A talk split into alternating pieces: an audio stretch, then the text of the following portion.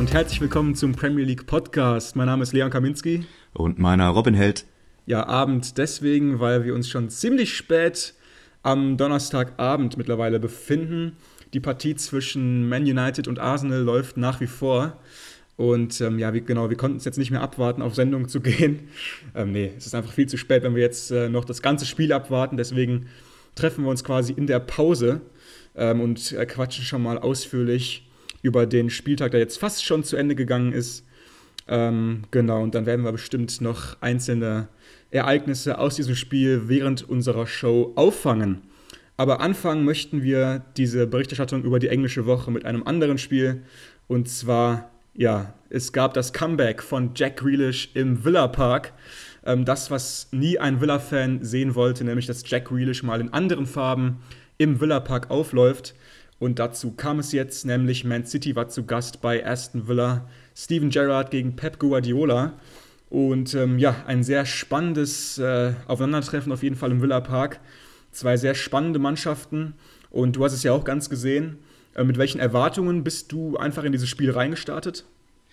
Also ich war ehrlich gesagt ein bisschen pessimistisch. Du hast mich ja auch ein bisschen mit deinem Villa-Fieber angesteckt. Also ich äh, verfolge das letzte Zeit auch relativ genau.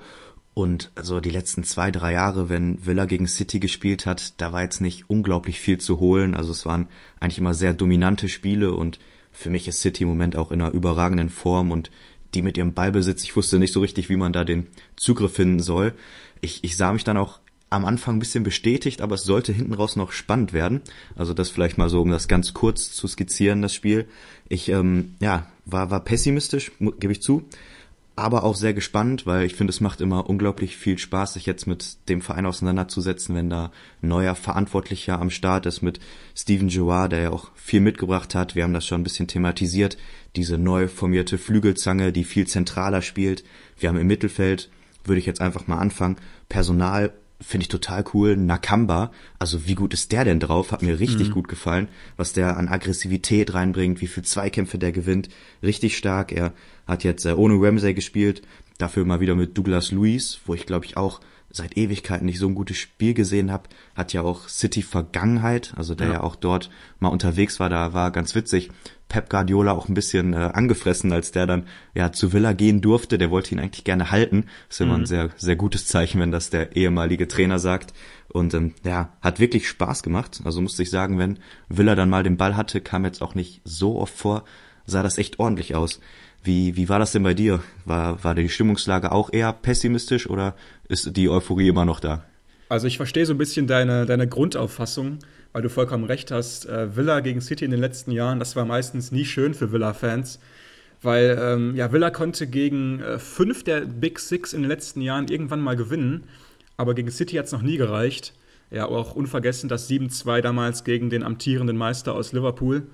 Ähm, ja, ganz so habe ich es jetzt nicht erwartet. Ähm, dass der amtierende Meister im Villapark ist, heißt jetzt nicht immer, äh, automatisch, dass jetzt wieder ein 7-2 passiert. Ähm, aber ich habe mir auf jeden Fall schon ein bisschen was ausgerechnet, weil natürlich jetzt Villa mit zwei äh, Siegen in Folge in dieses Spiel reingegangen ist und City ja auch ja, wahnsinnig viele personelle Probleme gerade aufweist. Ähm, ganz äh, witzig, ich, ich musste so ein bisschen schmunzeln vor dem Spiel weil Pep Guardiola dann auf der Pressekonferenz von einem Notfall in seinem Team gesprochen hat. Er meinte Emergency Alert. Ähm, so viele Spieler seien jetzt verletzt. Und ähm, da muss man ihm einfach recht geben, wenn man jetzt mal sich die Aufstellung anschaut. Da fehlen dann äh, ja, Spieler wie Walker, Laporte, Stones.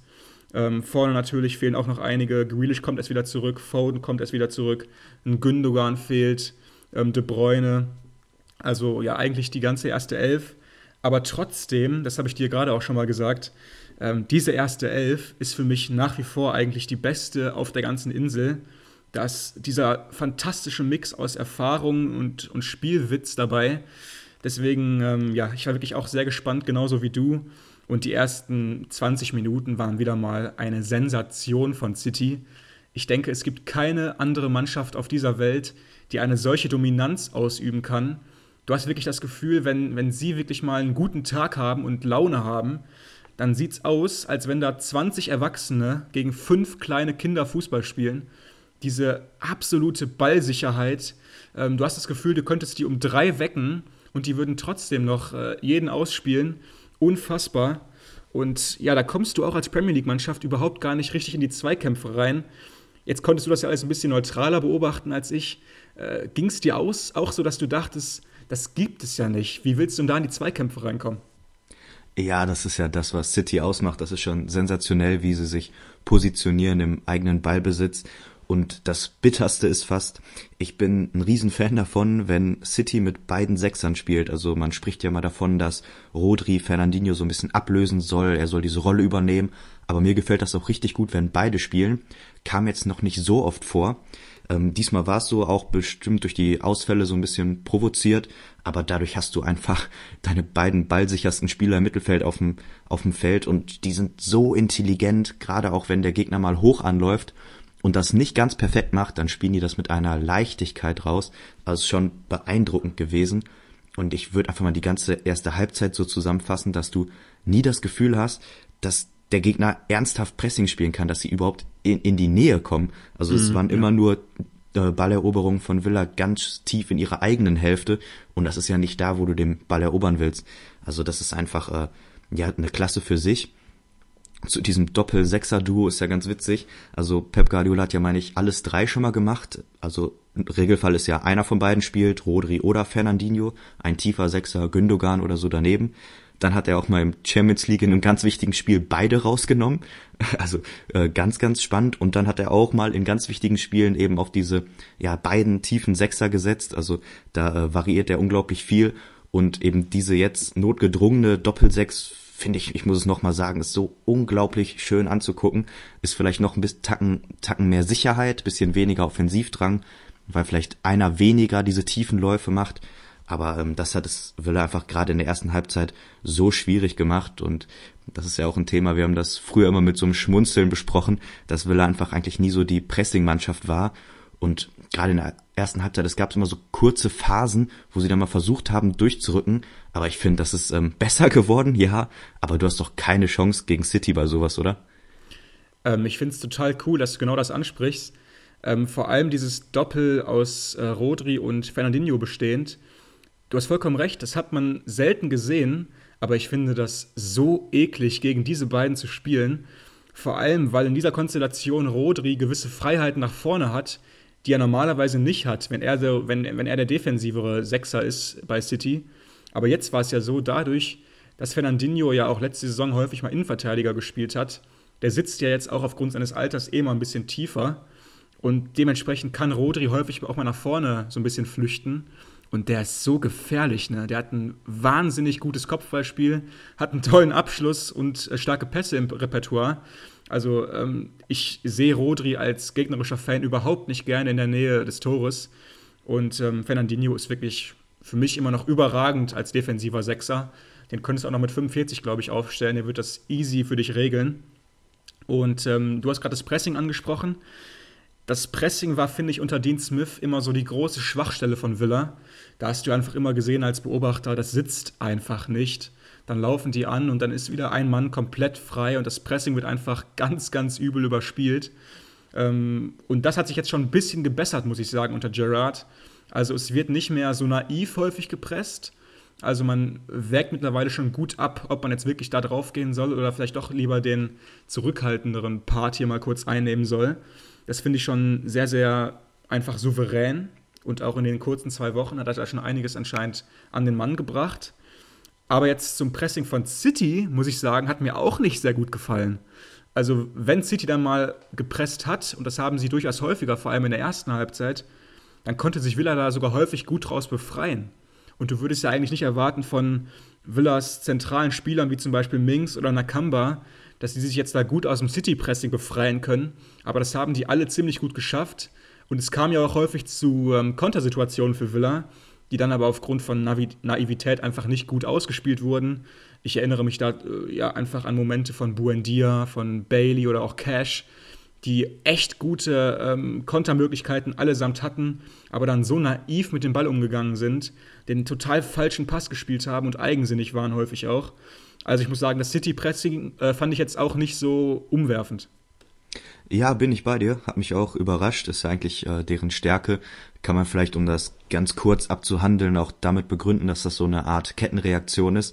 Dadurch, dass sie eben mit zwei Sechsern spielen, sie einfach mit einem weniger hoch anlaufen. Du hast sonst mit einem Gündogan daneben, der, ich habe schon gesagt, mit dem Ball natürlich die tiefen Wege macht, aber auch gegen den Ball dann einen nach vorne schiebt und dass man da vielleicht ein bisschen passiver dadurch war, also so könnte ich es mir jetzt erklären, aber ich muss auch sagen, Wille hat's gut gemacht, gute Lösung gefunden. Ist ähm, natürlich immer dankbar, wenn du eine Dreier-Mittelfeldkette hast, die alle relativ zentral stehen. Dann hast du viele Dreiecke, viele Anspielstationen.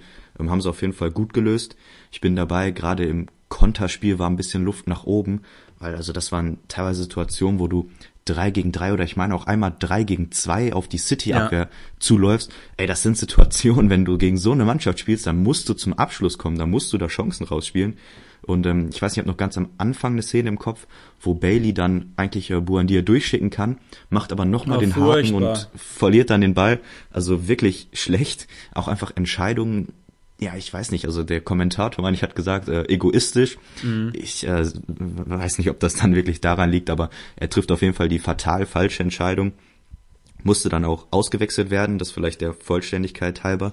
Dafür kam relativ früh dann Ashley Young wieder aufs Feld, der ja mhm. auch mit Steven Gerrard zusammengespielt hat, ist ganz witzig, der erlebt da irgendwie seinen dritten Herbst der Karriere im Moment, ja. spielt interessanterweise auch nicht mehr wie, wie er zuletzt in der Fünferkette außen oder in der Viererkette als Außenverteidiger sogar, sondern jetzt als Flügelspieler. Also hat mich ehrlich gesagt überrascht. Sah aber gut aus, oder? Also er hat ja jetzt immerhin ja. 60 Minuten gespielt und ich muss sagen, ich bin echt ein Fan davon, weil er einfach eine unglaubliche Ruhe am Ball ausstrahlt. Ja, ganz kurz, wir machen das heute einfach auch so ein bisschen mehr als, als Live-Schalte. Und ich mache jetzt mal so einen Nachrichtensprecher-Move und leite mein kommendes Statement ein mit die Ereignisse überschlagen sich gerade.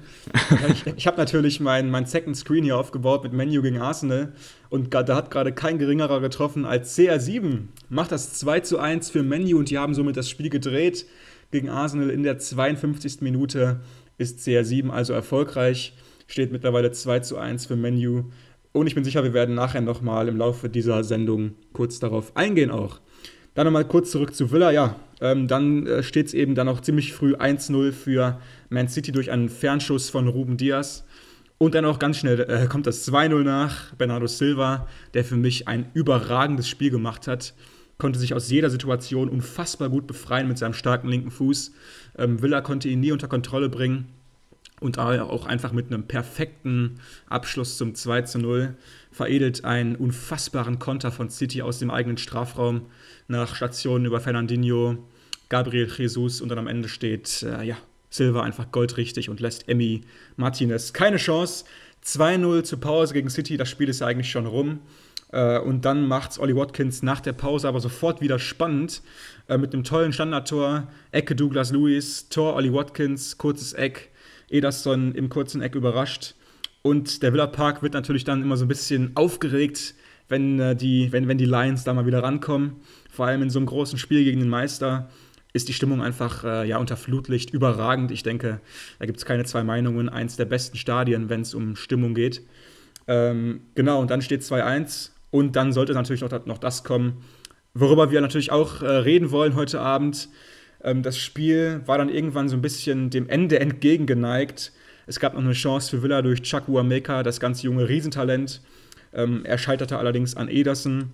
Und dann hat Pep das gemacht, was er eigentlich gar nicht hätte machen müssen aus meiner Sicht. Das war jetzt echt so ein bisschen erzwungen irgendwie, da Jack Grealish nochmal auflaufen zu lassen im Villa Park in Farben von Man City. Ähm, ich habe mich absolut nicht gefreut auf diesen Moment. Ich wollte natürlich äh, schon schauen, wie jetzt die Villa-Fans reagieren. Und ähm, ja, sie haben ihn dann doch ausgebuht in, in gewissen Teilen. Man weiß natürlich jetzt nie, äh, wie viele das waren.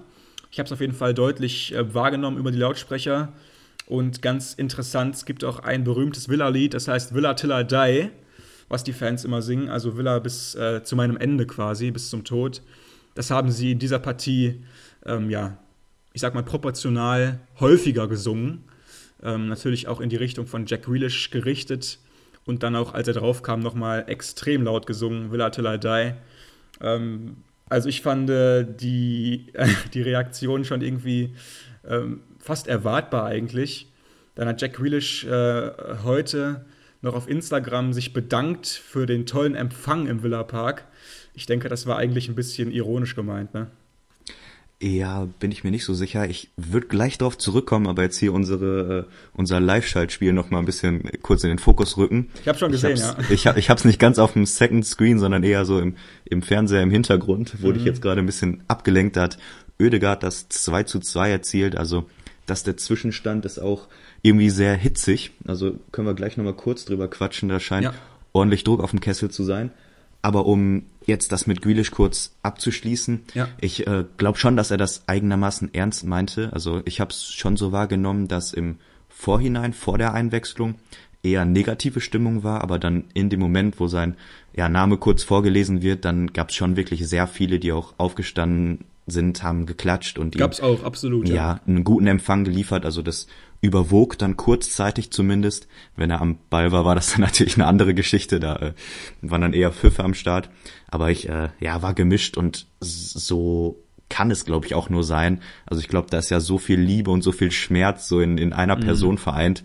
Wenn da jetzt äh, alle positiv wären, dann wäre es auch eine komische Sache gewesen. Ich äh, musste mich auch ehrlich gesagt noch ein bisschen dran gewöhnen. Also jetzt äh, ihn da in diesem Stadion zu sehen und dann in, im City-Trikot, also war irgendwie ein bisschen absurd, passte dann auch dazu, dass er direkt den ersten Ball ver verschlammt hat, wo er ein Missverständnis hat und ins Auspasst. Also ja, der hat da jetzt natürlich nicht mehr den Riesenunterschied gemacht, weil er auch erst in der 87. Minute draufkam. Hatte danach zwar proportional gesehen sehr viele Aktionen, aber natürlich nichts mehr Zwingendes. Das Spiel war dann auch mehr oder weniger durch, obwohl es nur 2-1 stand, hatte City da am Ende einfach sehr viel Kontrolle und Villa wirkte sehr alle, wenn man so will. Also keine Chance, würde ich sagen. Ja, noch kurz zu Grealish. Ähm, du hast recht, er war natürlich nicht lange auf dem Feld, aber diese paar Sequenzen, die haben schon ausgereicht, um bei mir so komische Gefühle hervorzurufen, das ist wirklich ganz, ganz verrückt. Also normalerweise als, als Fan der Mannschaft, wo, wo Grealish drin spielt, da freust du dich ja bei jeder Aktion, weil er auch immer so ein bisschen provoziert mit jeder Ballaktion. Er hält den Ball ja eigentlich mal länger, als er, als er es müsste. Ähm, und da denkst du ja immer so, als, als Fan von Grealish, wow, äh, was für eine tolle Aktion. Und dann als gegnerischer Fan, da bist du einfach nur provoziert von ihm, ne? Weil dieses provozierende äh, Ballgehabe und so weiter, das habe ich jetzt gestern zum ersten Mal gegen mich gespürt. Und das war schon komisch. Dann aber auch so Situationen zu geben, wo dann, äh, wo dann McGinn oder Cash in Zweikämpfe gehen mit Grealish und du weißt, das, das sind wirklich beste Freunde. Also vor allem McGinn und Grealish, die sind wirklich beste Freunde, die fahren zusammen in Urlaub und so weiter. Ähm, die haben sich über Jahre ein Doppelzimmer geteilt. Und jetzt muss dann McGinn Grealish den Ball abnehmen. Und du denkst dir, okay, Gini, wie, wie machst du es jetzt? Also spielst du hart, weil du eigentlich ja auch weißt, wie du gegen Grealish spielen musst, damit er keine Lust mehr hat. Du musst hart spielen, du musst eng an ihm dran sein, du darfst ihm auf keinen Fall irgendwie die Zeit lassen, die er benötigt. Und ähm, dann hat McGinn so ein bisschen so den Mittelweg gewählt, hat sich jetzt nicht wirklich in ernste Zweikämpfe mit ihm begeben in den paar Minuten. Ähm, schon, schon sehr interessant, was dann passiert, wenn auf einmal enge Freunde, die sich eigentlich aus einem Team noch gut kennen, auf einmal gegeneinander spielen. Ja, war schon irgendwie skurril. Ich habe auch einen Zweikampf vor Augen, wo genau die beiden eben äh, ja potenziell aneinander hätten geraten können. Dann war es aber so, dass Grealish so ein bisschen ängstlich auch den Ball vorbei gechippt hat, also hat sich da nicht so richtig ins Körperduell getraut und ja, äh, McGinn hat dann richtigerweise zurückgezogen, der Ball ist ins Ausgegangen, aber ich finde, da, da war auf jeden Fall Potenzial da. Und wer weiß, wenn da 2-2 steht oder wir haben die 60. Minute, vielleicht rutscht er dann auch rein. Also ist irgendwie äh, ja eine, eine komische Situation. Du sagst, dass sich das anzugucken, ja, gemischte Gefühle, ich würde es mal so sagen dann würde ich auch mit dem Spiel abschließen. Wir wollten das eigentlich ein bisschen kürzer fassen. Jetzt sind wir doch schon relativ weit, aber ist ja kein Thema. Und äh, ja, wollen zum Derby. Ist vielleicht auch das Spiel, was die meisten von euch als erstes äh, hier zu analysierendes Spiel erwartet haben. Nämlich eben in Everton war Liverpool zu Gast. Äh, immer ja ein sehr hitziges Derby, die letzten Jahre auch immer sehr eng gewesen. Dieses Mal nicht. Vielleicht schon mal den Spielstand äh, vorweg. Liverpool konnte mit 4 zu 1 auswärts gewinnen und hat mal sowas von Statement gesetzt. Sie haben äh, in allen Belangen überzeugt. Wenn wir mit der Aufstellung vielleicht ganz kurz anfangen, ist bei Liverpool nicht viel zu sagen. Diego Jota wieder vorne drin für Firmino, der weiter verletzt fehlt. Wir haben hinten Martip, der neben Van Dijk im Moment so ein bisschen wieder die Nase vorn hat in der aktuellen Form. Wir haben Thiago, der ganz, ganz viel Spaß macht. Henderson, der getroffen hat. Also diese Mannschaft ist intakt und sie haben im Moment eben nicht viele Ausfälle, wenn man mal Firmino ausklammert. Und auf der anderen Seite Everton so ein bisschen das Gegenbild. Da läuft's nicht so richtig. Ich glaube, ich habe Kevin Lewin diese Saison noch gar nicht oder erst ein, zwei Mal auf dem Platz gesehen. Sie sind einfach extrem gebeutelt, gerade bei den wichtigen Spielern.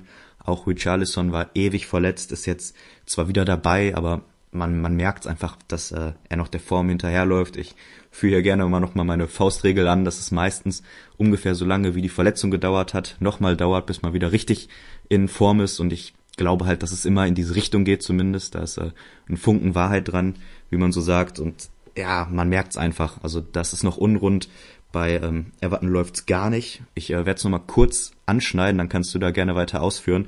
Denn wir haben natürlich auch die Trainerpersonalie bei Everton bei Rafael Benitez, der jetzt seit Anfang der Saison da ist, ähm, ja auch eine Liverpool-Vergangenheit hat, ganz groß, ist dort Trainer gewesen.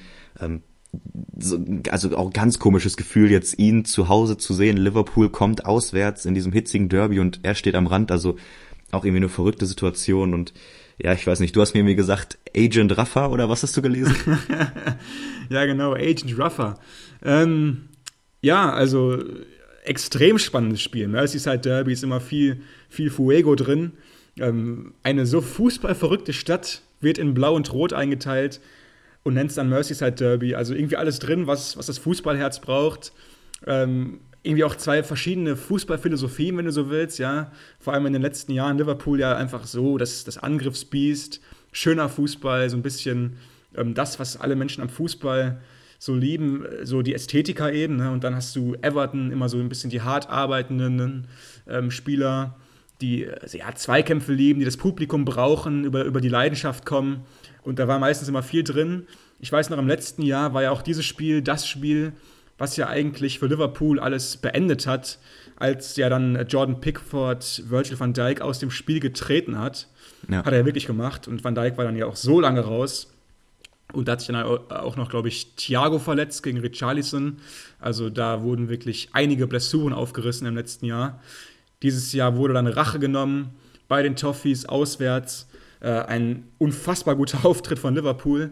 Ich habe dann auch direkt äh, so, so äh, Videos gesehen, die mir geschickt wurden von äh, Fans von Everton, die dann nach 20 Minuten schon das Stadion verließen, als es dann schon äh, bald 2-0 für Liverpool stand. Und dann habe ich da gerade kurz schon über Agent Rafa gesprochen. Du hast es ja schon vollkommen richtig gesagt. Rafa Benitez ist ja eine Liverpool-Legende an der, an der Seitenlinie, hat mit ihnen Titel gewonnen, Champions Leagues und ist immer noch äh, wahnsinnig beliebt unter den Reds-Anhängern. Und die Verpflichtung von ihm war ja vor der Saison generell so ein Reizthema für viele Everton-Fans, ähm, weil man das sich einfach nicht vorstellen kann, jetzt den, den Legendentrainer vom größten Rivalen da jetzt an seiner eigenen Seitenlinie zu haben. Und es fing dann ja ziemlich gut an eigentlich, äh, mit, mit einigen Siegen aus den ersten Spielen. Aber dann kam es dann ja auch direkt zu diesen großen Verletzungen. Ähm, ich weiß noch, Jeremina hat sich verletzt, Ducouré, Calvert-Lewin, äh, Gomes und so weiter und so fort. Also eben die Achsen. Dann kam ja auch noch irgendwann Richarlison dazu. Und du hast das Gefühl gehabt, äh, boah, wo soll das noch hinführen hier? Wobei ja eigentlich die Transfers ziemlich gut aufgegangen sind. Man darf ja nicht vergessen, dass Everton in äh, den letzten beiden Jahren ähm, ein Minus von 250 Millionen Pfund gemacht hat. Und äh, ja, in Sachen Financial Fair Play ging da einfach nicht viel in diesem Sommer, was Transfers angeht. Und deswegen konnten da eben nur ganz, ganz kleine Transfers getätigt werden. Demiray Gray mit 2 Millionen war noch der teuerste. Townsend kam dann ja ablösefrei noch von Palace. Und äh, mittlerweile ist es wirklich so eine Abwärtsspirale. Die Fans werden unzufrieden. Es werden die Menschen hinter den Kulissen kritisiert, die eben diese Entscheidungen pro Benitez und so weiter getroffen haben. Und es ist einfach ein Verein mittlerweile, der tief in der Krise drin steckt. Viele Fans wenden sich ab vom Vorstand. Und da kam natürlich jetzt dieses Spiel auch ziemlich ungelegen.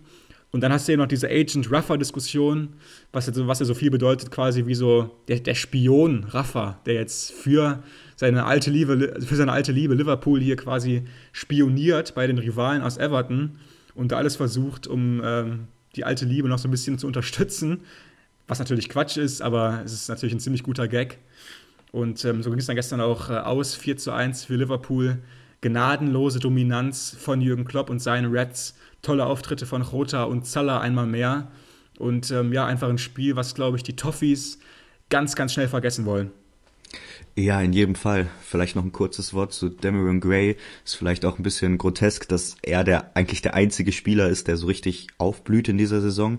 Also der hat wirklich äh, alle Überwartungen übertroffen, hat man hat das Gefühl, dass er ja fast die Lebensversicherung war teilweise, also offensiv, wenn was ging dann über ihn und dass das eben eine Person ist, die quasi als in Anführungsstrichen Nottransfer gekommen ist, sagt natürlich viel über die, die Form einfach von Everton. Da läuft nicht viel zusammen. Ich würde jetzt aber nach den Ausführungen zu Everton noch mal gern über Liverpool sprechen, weil wenn man jetzt einfach mal diesen Spieltag nimmt, so als ähm, ja, Abbild des Meisterschaftsrennen, dann hast du mit City einen knappen Sieg gegen Villa, du hast Chelsea, die sich wirklich abmühen gegen Watford und dann hast du Liverpool, die im Moment auf einem Niveau spielen, die für mich mit Salah in der Form vielleicht ja, den besten Spieler der Welt haben, aktuell. Für mich ist da äh, im Moment keiner besser, gerade wenn du siehst, was Messi in Paris für Schwierigkeiten hat. Also das ist doch jetzt eine Mannschaft, die in sich so funktioniert. Du hast mit Klopp einen Trainer, der es wieder mal geschafft hat, irgendwie den Drive reinzukriegen. Sie haben wieder diese Gier, finde ich, hat man das Gefühl. Diese Emotionalität stimmt. Du hast mit ähm, Van Dijk deinen Leader zurück, der langsam Schritt für Schritt wieder zur alten Form kommt. Ist er für mich immer noch nicht, aber das nur so am Rande. Äh, kommt aber zurück. Du hast mit Thiago einen Spieler, der endlich zu zünden scheint nach langen Anlaufschwierigkeiten. Also ich finde, du hast eine Mannschaft, wo das Gefühl hast, es läuft alles geradeaus. Und wie will man die stoppen? Also wenn ich mich jetzt in dieser Form festlegen müsste, dann ist Liverpool doch um Längen besser. Oder siehst du das anders? Ähm, ich würde es anders sehen. Tatsächlich, weil du musst auch, finde ich, für mich berücksichtigen, die spielen ja gerade wirklich mit ihrer absolut besten Elf. Und da ist eben noch ein Rivalen aus äh, City, ne? die Blues, die haben momentan wirklich extrem, extrem krasse Verletzungssorgen. Ähm, da wird deutlich weniger drüber gemeckert als bei Klopp im letzten Jahr. Also Pep ist da schon deutlich äh, ruhiger, was eben das Meckern über Verletzungen angeht. Und ich finde nach wie vor, wenn City äh, quasi in Form ist und einen guten Tag hat, sind sie fast unschlagbar, weil sie für mich einfach viel weniger Schwächen haben. Wenn ich mir Liverpool in dieser Saison deutlich, deutlich detaillierter anschaue, dann sehe ich da nach wie vor Schwächen in der Defensive. Die wurden jetzt bis jetzt noch nie so offengelegt von Mannschaften, aber ich finde, wenn man sich ihre Spiele anschaut, dann merkt man, dass defensiv noch nicht wieder alles im Reinen ist. Ähm, und da braucht es auch nach wie vor einfach wahrscheinlich noch ein bisschen Zeit, bis man direkt wieder reinkommt. Ähm, für mich wie gesagt, ist City der große Favorit, obwohl sie eben diese krassen Verletzungssorgen gerade haben. Wenn die alle wieder fit sind, denke ich, dass City nach wie vor für mich ähm, Kandidat Nummer 1 auf den Titel ist. Aber ich denke mal, diese Liga ist eben gerade deswegen so spannend in, in diesem Jahr, weil wir nicht mehr einen Zweikampf haben, wir haben wirklich einen Dreikampf. Und wenn du vor allem dir andere Ligen anschaust, wie die Bundesliga, da hast du ja noch nicht mal mehr einen Zweikampf. Da hast du eigentlich nur eine Mannschaft, die den Titel gewinnen kann. Und wenn die den mal nicht gewinnt, dann wird, dann wird eher noch ihre zweite Mannschaft den Titel holen. So. Und da ist wirklich jetzt mittlerweile ein Dreikampf mit wahrscheinlich drei der besten vier, fünf Teams auf der ganzen Welt. Und das macht es einfach, einfach wirklich so spannend für mich. Ja, bin ich bei dir, ist definitiv was, was die Premier League auszeichnet. Apropos Auszeichnung für die Premier League, ich äh, musste gerade wieder rüberschielen, nur ganz kurzes Update, es steht jetzt wieder 3 zu 2 für United. Äh, Ronaldo hat einen Elfmeter mal sowas von kompromisslos in die Mitte gehauen. Also das ist der Zwischenstand von drüben. Ähm, ja, bin ich, bin ich bei dir. Vielleicht noch ein kurzes Wort zu Liverpool. Auch wenn ich natürlich jetzt sehr positiv gewesen bin, muss man auch festhalten, dass nach 14 Spielen eben trotz dieser Form von Liverpool trotz diesen ja nicht vorhandenen Verletzten und eben größeren Personalsorgen bei City und Chelsea sind sie im Moment nur Dritter. Also es ist immer noch Man City ein Punkt vor ihnen und Chelsea eben zwei Punkte. Also ich denke, das ist auch äh, ja eine Auszeichnung für die beiden anderen Clubs. Gerade wenn man bei Chelsea sich die Stürmersituation ankommt, anguckt. Wir haben äh, ja über Werner viel gesprochen, kann man so oder so sehen. Wir haben die Verletzung mit Lukaku. Wir hatten Mount, der zwischendurch Probleme hatte. Und dann, dann hast du einfach mit Chelsea ein Team, da ist Reece James Topscorer. Also der hat mit, wenn er Assists und Tore zusammenrechnet, ist er führender im Kader. Also die haben einfach so eine Breite und so ein funktionierendes System, dass sie eben nicht auf ein, zwei Leute angewiesen sind. Und es ist eben die Frage, ob man das selbe über Liverpool auch sagen kann. Ja, Auf jeden Fall. Aber okay, ähm, dann würde ich sagen, machen wir weiter mit dem dritten Spiel. Ist jetzt für uns auch eine Premiere, weil das Spiel eben noch läuft. Wir haben versucht, das jetzt so ein bisschen nebenher zu kommentieren. Ich hoffe, das ist äh, jetzt nicht durcheinander gegangen. Und vielleicht vorneweg das Wichtigste, Ralf Rangnick ist im Stadion, aber nicht an der Seitenlinie. Also auf das äh, richtige Trainerdebüt müssen wir noch ein wenig warten. Trotzdem war natürlich mit viel ähm, Spannung so ein bisschen erwartet worden, wie die Aufstellung aussieht. Es wurde so ein bisschen in der Gerüchteküche gehandelt, dass äh, es der Wunsch von Rangnick gewesen sein soll, Ronaldo letztes Spiel auf die Bank zu setzen. Das äh, wurde natürlich dementiert. Ne? Das kann man natürlich auch nicht zugeben, falls es so äh, gewesen ist. Aber jetzt ist er zurück in der Startelf. Selbes gilt für Maguire, der nach Rotsperre zurückkehrt. Auch ähm, ja, Fred und McTominay stehen wieder drin. Sancho erneut, natürlich fast äh, selbstredend nach dem starken Auftritt. Und mit Bruno und Rashford ist es vorne wirklich namhaft eigentlich alles, was äh, ja auf dem Platz kann. Alex Tellisch spielt wieder mal, finde ich auch sehr spannend, dass da so ein bisschen der Wechsel äh, ja vollzogen scheint. Van de Beek draußen, also das vielleicht zu den spannendsten Personalien. Bei Arsenal im Schnelldurchlauf haben wir eigentlich nur El Neni, der für Lokonga, der zuletzt ja so stark gewesen ist, in die erste Elf rückt. Wir haben Martinelli, der zum zweiten Mal in Folge, meine ich auch, äh, wieder starten darf. Oedegaard, der ähm, Lacassette zu verdrängen scheint auf dieser hängenden Spitze, Schrägstrich Zehner-Position, der auch jetzt ja in dem Spiel wieder getroffen hat. Und so sah es aus, genau. Dann, ähm, ich weiß nicht, falls du nichts zu ergänzen hast, würde ich direkt reinstarten, weil es eine ganz kuriose Szene gab. Ich bin echt froh, dass wir nicht vorher aufgenommen haben. Also die äh, muss man irgendwie mit dem Schmunzler erzählen. Es war eine, eine Ecke für Arsenal, wo eigentlich nichts passiert ist. Der Ball wurde rausgeköpft, aber plötzlich, man hat es eigentlich nur im Augenwinkel gesehen, geht De Gea zu Boden, ähm, hält sich den Fuß und krümmt sich am Boden. Das Spiel läuft aber noch, ich weiß nicht, vier, fünf Sekunden weiter. Der Ball springt so 18 Meter vom Tor auf und Smith Rowe schießt einfach mal relativ aus der Drehung. Ich glaube, er hat auch vorher, also bevor er geschossen hat, nicht gesehen, dass der Torwart liegt und der Ball fliegt ihm ins Netz und der Schiedsrichter pfeift erst, nachdem der Ball drin ist, ab. So, soweit die Geschehnisse. Ich hoffe, das war nachvollziehbar. Ja. Das Besondere eben, dass sowohl Schiedsrichter als auch der Schütze nicht gesehen haben, dass der Torwart liegt, bis eigentlich der Ball im Tor gewesen ist. So, und dann war die erste Entscheidung, dass das Tor nicht gegeben wird. Also es war eigentlich sofort klar, der Schiedsrichter hat sich hingestellt, hat gezeigt, so natürlich geht das nicht. Aber dann über den Video Assistant wurde das Tor dann eben doch gegeben, weil in der Erklärung ein eigener Mann, ich meine Fred war's, mhm. äh, De Gea auf den Knöchel getreten ist. So, soweit die Geschehnisse, vielleicht eine, eine erste Stellungnahme von dir?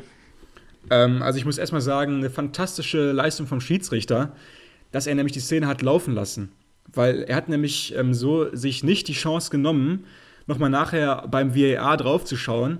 Ich habe schon, äh, schon, schon Schiedsrichter gesehen, die solche Szenen dann abgepfiffen haben, bevor es wirklich dann äh, zum Tor oder sowas kommen könnte und die sich quasi dann jede Möglichkeit geraubt haben, ihre Entscheidung zu widerrufen. Und ähm, ich muss sagen, wirklich toll vom Schiedsrichter.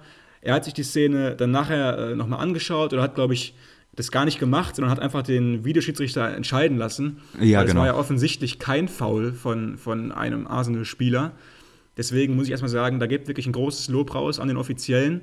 Und ähm, einfach wäre ja auch super ärgerlich gewesen für Smith Rowe, wenn er jetzt, den, wenn er jetzt den, äh, den, den Schuss daneben gehauen hätte. Äh, ohne Torwart, ich denke, ein einfacheres Ziel gibt es gar nicht als ein Man United-Tor ohne Torwart. Ähm, und irgendwie muss ich sagen, ein sehr tolles Spiel bisher. Wir sind ja mittlerweile so kurz vor Ende des Spiels, 75. Minute. Und Man United beweist da wirklich heute mal Charakter zur Abwechslung und äh, hat einen Rückstand umgedreht in eine Führung. CR7 bisher der überragende Mann. Ähm, da vorne sehr gefährlich in der Box, zwei Tore gemacht. Fernandes heute schon auch mit einem Tor. Und Arsenal, muss ich sagen, in der ersten Halbzeit haben sie, haben sie mir noch ziemlich gut gefallen. Ähm, da fand ich auch ihr Pressing deutlich besser als das von United. Ähm, jetzt in der zweiten Halbzeit ähm, flacht Arsenal auch ein bisschen ab, haben nicht mehr dieses krasse Selbstvertrauen aus den letzten Wochen. Ähm, fand ich auch ziemlich spannend, dass Saka da nur auf der Bank saß vorher, äh, vorerst und auch erst gerade reingekommen ist, weil Saka ja schon einer der ersten drei, vier Spieler auf dem Spielberichtsbogen von Ateta immer war. Heute ist es nicht der Fall. Und ähm, ja, irgendwie ist Menu da gerade wieder im Aufwind. Das letzte Spiel von Michael Carrick als Interims Interimstrainer schaut im Moment zumindest nach einem großen Erfolg aus gegen den bitteren Rivalen aus Arsenal. muss man ja auch mal sagen, mittlerweile ist dieses Spiel ja nicht mehr ähm, ja, von, von dieser riesigen Tragweite, wie es noch vor 10, 15 Jahren war. Ähm, früher als noch Wengers Invincibles gegen die Triple-Gewinner von Ferguson gespielt haben, diese epischen Duelle, äh, Vieira gegen Keane und so weiter. Dadurch, dass einfach die beiden Mannschaften in den letzten beiden oder letzten fünf Jahren nicht mehr diesen großen Erfolg hatten, ist dieses Spiel natürlich auch nicht mehr, so, nicht mehr ganz so groß, wie es mal war. Aber trotzdem, ich meine, wenn du das jetzt gerade anschaust, da ist so viel Feuer drin, die beiden Mannschaften wollen richtig. Es macht schon großen Spaß. Ja, ich finde auch, also wenn man das so das den Auftritt von United so ein bisschen klassifizieren möchte, dann ist das ganz ganz viel Wut im Bauch und auch völlig zu Recht. Also es, es läuft ja nicht, da ist so viel Unruhe und ähm, ich glaube, das ist echt jetzt so eine Emotion, mit der Rangnick auch planen kann. Also da sind echt viele, die eine Reaktion zeigen, die wo du merkst, dass die letzten Woche die wirklich aufgeregt haben und wenn es dann so läuft und du natürlich auch ein bisschen Spielglück hast, dann ähm, kannst du Arsenal schlagen, die immerhin Fünfter sind. Also ist ja fast eins der Teams, die am ehesten an diese Top 3 vorne vielleicht anknüpfen könnten. Also ist auch keine Laufkundschaft, auch wenn sie natürlich nicht, nicht vergleichbar sind mit dem, was sie vor 10, 15 Jahren gespielt haben. Da bin ich natürlich bei dir. Trotzdem bemerkenswert. Ich, ähm, ich muss nochmal ganz, ganz kurz zur Schiedsrichterentscheidung zurück. Also kann sein, dass er es gesehen hat. Ich würde es aber so interpretieren, dass er eben die Situation gar nicht wahrgenommen hat und deswegen quasi aus Unwissenheit hat weiterlaufen lassen. Ich bin auch bei dir, dass man das Tor dann geben muss, wenn du vorher nicht abgepfiffen hast. Aber für mich ist es ein Fehler, dass er es nicht gesehen hat. Also für er mich ist gesehen, glaube ich. Na, ja, okay, sei mal dahingestellt. Auch wenn er es sieht, musst du das für mich abpfeifen, weil jetzt mal durchgespielt, wenn du mit deinem eigenen Spieler zusammenkrachst und dein Torwart bricht sich das Bein, liegt auf dem Boden. Wie lang lässt du denn weiterlaufen? Also dann spielen die ein Pass, zwei Pässe, drei Pässe, vier Pässe und schießen dann ins leere Tor. Also das ist ja keine, keine Lösung. Für mich ist das Spiel zu unterbrechen, wenn der Torwart eindeutig was hat und das war eben der Fall und ich hätte ihn quasi in Schutz genommen, also quasi einmal genau andersrum, als du es getan hast. Ich, ähm, ich weiß nicht, also für mich irgendwie eine, eine Situation, wo du, wo du abpfeifen musst. Also wo soll das hinführen? Ja, also ich glaube, da kommen wir nicht zusammen, weil ich es wirklich komplett anders sehe. Ähm, ich bin überzeugt, dass er das gesehen hat, der Schiedsrichter, ähm, weil das siehst du einfach, wenn der schwarz gekleidete Torwart dann auf einmal auf, auf dem Boden liegt zwischen lauter, äh, ja, was ist das, gelb und, und rot gekleidet. Und das siehst du ja einfach. Ähm, und nee, nochmal, also wirklich, für mich war es eine gute Schiedsrichterentscheidung, ähm, weil es auch einfach, also ja, wie wahrscheinlich ist es denn jetzt, dass sich De Gea da das Bein bricht? Das ist jetzt nicht so eine riesige Wahrscheinlichkeit. Und selbst wenn, dann würden jetzt da, da die 10 Sekunden auch nicht viel ändern, wenn du dann noch kurz laufen lässt. Ähm, ich finde, man, man meckert ja immer viel über Schiedsrichter und dann, wenn sie mal einen, einen objektiv äh, guten Job machen, muss man es einfach auch mal erwähnen, finde ich. Und ähm, daraufhin zieht er einfach nur gerade meine, meine Bemerkung ab. Okay, alles gut. Nein, bei, bei Lob bin ich ja auch immer dabei. Ich habe es nur einfach anders wahrgenommen, aber können wir so stehen lassen. Ich würde noch gerne über eine Einzelpersonalie bei United sprechen, und zwar ist das Fred, weil ich glaube, es gibt keinen, über den so kontrovers diskutiert wird. Ich glaube, wir beide sind auch eher kontra Fred. Also diese, diese ganze äh, McTominay-Fred-Doppelsechs-Geschichte. McFred. Ja, genau. Das Duo, das hat funktioniert. Ja, er ist natürlich kein schlechter Spieler, aber für mich in diesem Kader und in dieser Aufstellung einer der schlechtesten. Ich glaube, ich habe, äh, Kommentator hat gesagt, in der ersten Halbzeit sechs, sieben Fehlpässe. Ja. Also einfach nicht gut gewesen. Auf der anderen Seite habe ich jetzt so eine, ja, ich kann man sagen, Bewegung. Auf jeden Fall äh, habe ich mehrere Artikel gelesen, die sich da gedeckt haben, dass er vor allem gegen den Ball gelobt wurde. Also jetzt mal vielleicht nochmal, um es in den Kontext zu setzen. Wir haben mit Rangnick ja den neuen Trainer und Rangnick gilt als Urvater des Pressings. Er hat jetzt auch, auch ein Zitat, was so ein bisschen durch die Medien ging, gesagt, ein bisschen Pressing ist wie ein bisschen schwanger. Es, es funktioniert nicht. Entweder du bist schwanger oder nicht. Und genauso, du spielst entweder Pressing oder tust es nicht. Und das mhm. ist äh, natürlich ein Mindset, was unglaublich ist. Und falls er sich dazu entscheidet, zu sagen, ich spiele Vollgas-Pressing, dann wäre Fred, und da stimme ich zu, ein Spieler, auf den du setzen kannst, weil er eben eigentlich aus diesem Kader für mich der einzige ist, der Stärken hat in diesem Bereich. Also schnell umzuschalten, aggressiv zu sein, zu antizipieren. Und ähm, diese, diese beiden Bewegungen oder Interessensgruppen stehen da so ein bisschen gegenüber. Deswegen wollte ich einfach mal fragen, wo du stehst. Also meine Position ist, in dem aktuellen System funktioniert er nicht wirklich. Gegen den Ball sehe ich aber auch Stärken. Also als du gerade seine Stärken aufgezählt hast, habe ich mir gedacht, das würde ich eigentlich auch bei McTominay zumindest ähm, bis zu einem gewissen Grad unterschreiben. Also gegen den Ball arbeiten, ähm, Umschaltspiel einleiten, schnelle Ideen und Zweikampfstärke, das passt auch zu McTominay. Und ich denke, deswegen sind Carrick und Solskjaer ja auch immer so besessen davon gewesen, die beiden zusammen aufzustellen, weil sie trotz ihrer unterschiedlichen Statur doch irgendwie ähnliche Stärken haben und auf dem Papier zumindest ein ziemlich zweikampfstarkes Mittelfeld-Duo bilden. Aber es war einfach so, dass die beiden einfach mal so schlechte Tage hatten, dass du denkst, ähm, das könnten wir auch besser als Doppelsechs. So, dann hast du eben auch nicht die tollen Alternativen gehabt. Ne? Also Matic, der ist ja mittlerweile auch im fossilen Alter und Van de Beek war ja nun nie wirklich ein Liebling von, von Solskjaer. Und deswegen war da auch einfach nie die große Alternative da. Pogba war jetzt mit der Einstellung von ihm auch nicht immer wirklich eine passable Möglichkeit da, was, was zu tauschen. Und ich denke, dass vor allem Rangnick auf diese Position ein ganz, ganz großes Augenmerk legen wird. Ich denke, er wird vor allem in den ersten Wochen seiner Arbeit schauen, ob er noch irgendwas verbessern kann an äh, McFred. Ähm, und er wird aber auch nicht lange zögern, die beiden auszutauschen. Also ich denke, diese Obsession von Solskjaer und Carrick mit den beiden wird Rangnick auf keinen Fall haben, denn er weiß einfach, wie schnelllebig dieses Fußballgeschäft ist. Ich habe schon gelesen, dass er äh, in, in, engem Kontakt stehen soll mit einigen äh, Leipzig-Spielern nach wie vor. Da wurden vor allem Haidara und ähm, Nkuku genannt. Vor allem von letzterem bin ich ein Riesenfan. Ich halte Nkuku für einen, den, ja, wirklich einen herausragenden Bundesligaspieler und ich denke, dass er auch in England seine Stärken einbringen könnte.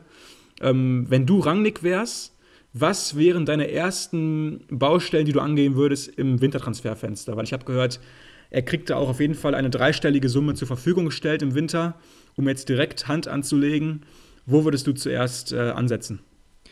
Ja, ist ja so ein bisschen die die Traumsituation. Ne? Du kannst eine neue Taktik eigentlich äh, ja implementieren, frei nach deinen Vorstellungen. Du hast, wenn wenn es stimmen sollte, dreistelligen Millionenbetrag und für mich ist die erste Entscheidung, die er treffen muss, so eine grundlegende. Also willst du jetzt eine, eine Übergangssaison spielen, in der du auch taktisch so ein Zwischending spielst, oder krempelt er von einem auf den anderen Tag alles um und fängt jetzt an, ähm, ja, das neu zu erfinden und spielt, was weiß ich, mit drei Stürmern und läuft den Gegner vorne am Fünfer an. Also das ist natürlich eine Entscheidung, die man irgendwie treffen muss und ich würde sagen, er hat auch alleine die Macht darüber. Er ist Trainer, Sportdirektor und alles wahrscheinlich. Sobald er kommt, er wird das ähm, managen und je nachdem, wie die Entscheidung ausfällt, ist natürlich auch das, das Spielerprofil dann anders. Aber ich denke, so oder so ist es die, die Sechserposition, die Schaltzentrale. Und ich denke, er wird da irgendeinen holen, der so sein verlängerter Arm wird auf dem Platz, der vielleicht auch schon äh, so ein bisschen die Philosophie kennt. Du hast jetzt gesagt, Haidara, ich habe sonst noch von Mokiele vielleicht für rechts hinten gehört. Also ich denke gerade Haidara, den er auch damals zu Leipzig geholt hat, ja. also wo er auch einfach eine enge, enge Verbindung zu hat, den jetzt äh, weiter nach United zu holen, klingt plausibel. Ist natürlich auch immer so dieses klassische Name-Dropping am Anfang, wenn ein neuer Trainer kommt und dann werden die Ex-Spieler in den Ring geworfen, ist immer so eine Sache, wie zuverlässig das jetzt ist. Aber wäre für mich von vorne bis hinten eigentlich äh, nachvollziehbar. Einfach, du hast einen, der das Spiel, ja, der es versteht, der kommunizieren kann, der das vielleicht ein bisschen lenken kann. Und ich glaube, genau so einen würde ich mir suchen aber halt alles vorausgesetzt, dass er auch taktisch wirklich was ändern möchte. Also ich würde nicht ausschließen, dass er sagt, ey, äh, Hoffenheim Leipzig war war interessant, Gegenpressing ist eine super Sache, aber mit United musst du anders spielen. Also würde ich nicht nicht ausschließen und dann sähe, sähe die Planung vielleicht ganz anders aus.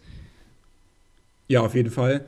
Ich denke mal, Rangnick wird vor allem wissen, und zwar jetzt schon, was er anpacken will, wenn er das erste Mal auf dem Trainingsplatz stehen wird. Ich denke, wir werden jetzt nicht bis zum Ende dieses Spiels hier weiter äh, moderieren können. Dafür geht uns einfach irgendwann ein bisschen der, der Zündstoff vielleicht aus. Und es bringt dann ja auch nichts, das so ein bisschen künstlich in die Länge zu ziehen. Wir sind momentan ja in den 80ern, aber in den ganz frühen 80ern dieses äh, Fußballspiels. Momentan führt Menu noch mit 3 zu 2 gegen Arsenal. Und ich würde sagen, wir belassen es dabei heute auch. Wir haben uns ja erst vor kurzer Zeit sehr ausführlich gesprochen in der letzten Folge. Ähm, und wir wollten einfach heute Abend nochmal einen ganz gemütlichen Talk machen und die englische Woche frühzeitig für euch auf jeden Fall schon mal ähm, zusammenfassen, damit ihr auch direkt am Wochenende was auf die Ohren bekommt. Und dann sind wir äh, genau früh nächste Woche wieder für euch da. Ähm, wenn ihr uns äh, genau äh, eine, eine kleine Freude machen wollt, dann nehmt doch kurz an der Frage der Woche teil, die bei Spotify wieder mal unter dieser Folge veröffentlicht wird. Und dann bedanken wir uns ganz, ganz herzlich für eure Zeit. Habt ein fantastisches Wochenende. Und dir, mein lieber Partner, wünsche ich jetzt noch einen schönen Geburtstag nachträglich. Wann will ich natürlich nicht verraten, wann du Geburtstag hattest, aber äh, für uns beiden reicht es ja einfach nochmal auf diesem Audioweg. Herzlichen Glückwunsch nachträglich und wir sprechen uns. Ich danke dir, wir sprechen uns genau. Ciao, ciao.